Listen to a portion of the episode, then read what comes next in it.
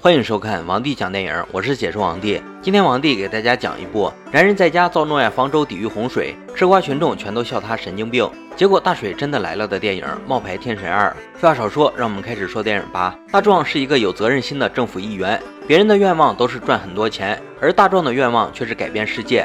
这天晚上，大壮睡不着，就对着上帝祈祷。希望上帝可以帮助他实现改变世界的梦想。第二天，大壮收拾好，一出门就看到门口有一箱快递，打开一看，竟然都是锤子、锯子等造船工具。大壮也没多想，丢到家里就去上班了。等到他下班回家，他又发现有人给他寄了一堆造船木料，这是什么情况？大壮一脸懵逼地看着快递单子。就在这时，木头上突然出现一个黑人老头，声称自己就是上帝，然后告诉大壮。他听到了大壮的祈祷，然后给他安排了一个任务，就是造一个诺亚方舟。大壮根本不相信老头是上帝，他以为碰到了疯子，转身离开去上班。可是他惊讶地发现，上帝无所不在。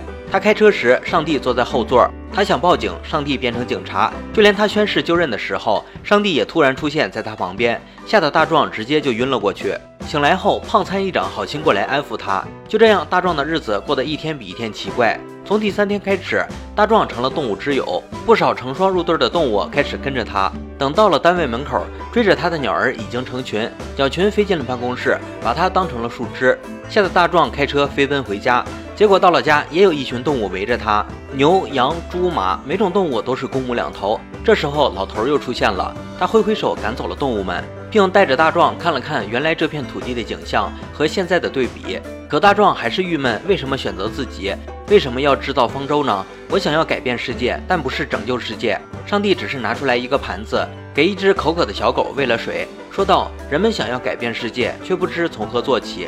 你想知道如何改变世界吗？不经意做一些善意的小事儿就行。”说罢，给了大壮一本《傻瓜造舟指南》。大壮无奈，上帝发话，他还能说啥？让造船就造船吧。等到第四天的时候，大壮一起床就发现自己长了络腮胡子，而且无论他怎么剃都剃不干净。他只好带着胡子去吃早饭。老婆大美对大壮的新造型表示惊讶，更令他惊讶的是，上帝用大壮的名义贷款，将他们附近的八块地皮都买了下来，准备放船。大美向大壮要个解释，大壮只好说自己要造一艘诺亚方舟。大美以为大壮最近工作压力太大，而且大壮态度坚决，一定要做。大美只好同意。于是大壮带着儿子们开始伟大的造船之旅。可是大壮以前是个夸夸其谈的一员，现在让他亲自造船，他就拥有了一项技能，那就是百分之百用锤子砸到自己的手，很快就把他砸崩溃了。十根指头没有一根是好的。为了能让大壮更快的造船，上帝还给他提供了一台人力吊车。在吊车的帮助下，大壮成功的造出了船的龙骨，而且上帝还送给了大壮一套衣服，穿上了就脱不下来的那种。这下大壮的造型就有点神话里诺亚的样子了。而且在一次电视直播的政府提案会上，大壮套在外面的西装突然消失，整个人变回诺亚的样子。紧接着，一大群飞鸟和众多动物闯进了会议现场，并围在大壮身边，直接在全国人民面前展示了一把动物世界。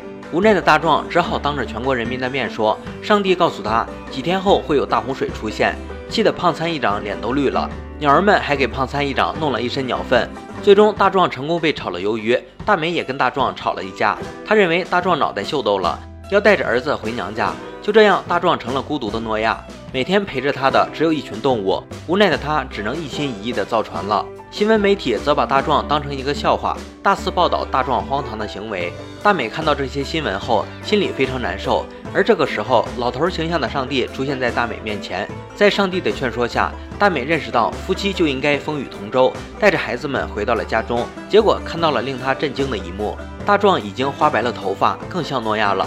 大象、羊驼、犀牛、长颈鹿，甚至狮子都来帮忙造船了。在动物的帮助下，他们终于造好了方舟。到了上帝说洪水到来的那一天，可是这天天气晴朗，万里无云，根本没有洪水的影子。胖参议长甚至带来了警察和吊车，准备拆掉方舟。关键时刻，天突然黑了，狂风暴雨接踵而至。大壮兴奋地说道：“审判日来临，大家赶快登上方舟。”可尴尬的是，话还没说完，雨就停了。围观的众人又开始嘲笑大壮。然而，因为之前胖参议长贪污偷工减料，暴雨过后，远处的大坝终于承受不住，崩塌了。肆虐的洪水瞬间奔涌而下，向着城市奔去。人们这才慌张地登上方舟。随后数十米高的大浪扑来，直接将城市和街道淹没。而方舟随着巨浪一路在城市里前行，最后径直撞向了国会，停在了胖参议长面前。就这样，大壮成功的救下了无数生灵。大水退去后，动物们也纷纷走出方舟，各回各家了。胖参议长贪污的事儿东窗事发，被立案调查。大壮也官复原职，并且恢复了本来的面貌。在这次事件后，大壮也意识到了家人的重要性。有空的时候就带上家人到处郊游，并且又遇到了黑人老头上帝。上帝问大壮如何改变世界，大壮从容的回答：从小事做起，从身边的人开始。电影到这里就结束了。《冒牌天神二》于二零零七年六月在美国上映。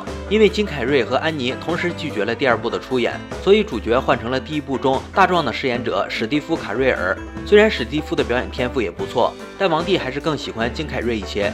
值得一提的是，在影片《冒牌天神二》拍摄过程中，因为连日的大雨，让预算大大超标，而导演组还要控制五百只真实的动物，分两个小组登上六十五英尺高、四百五十英尺长的木质诺亚方舟，剧组最多一次要应付四十个动物，包括狮子、骆驼以及熊，而其他不能控制的动物是通过电脑进行制作的。负责此事的是曾经制作过《星球大战》的特效公司工业光魔。第二部的剧本虽然没有第一部深刻。但在当时，环保主题的电影是非常流行的，也算是比较成功的一部电影。好了，今天的电影就讲到这里了。喜欢王帝解说就点个关注吧，王帝讲电影有你更精彩。我们下期再见。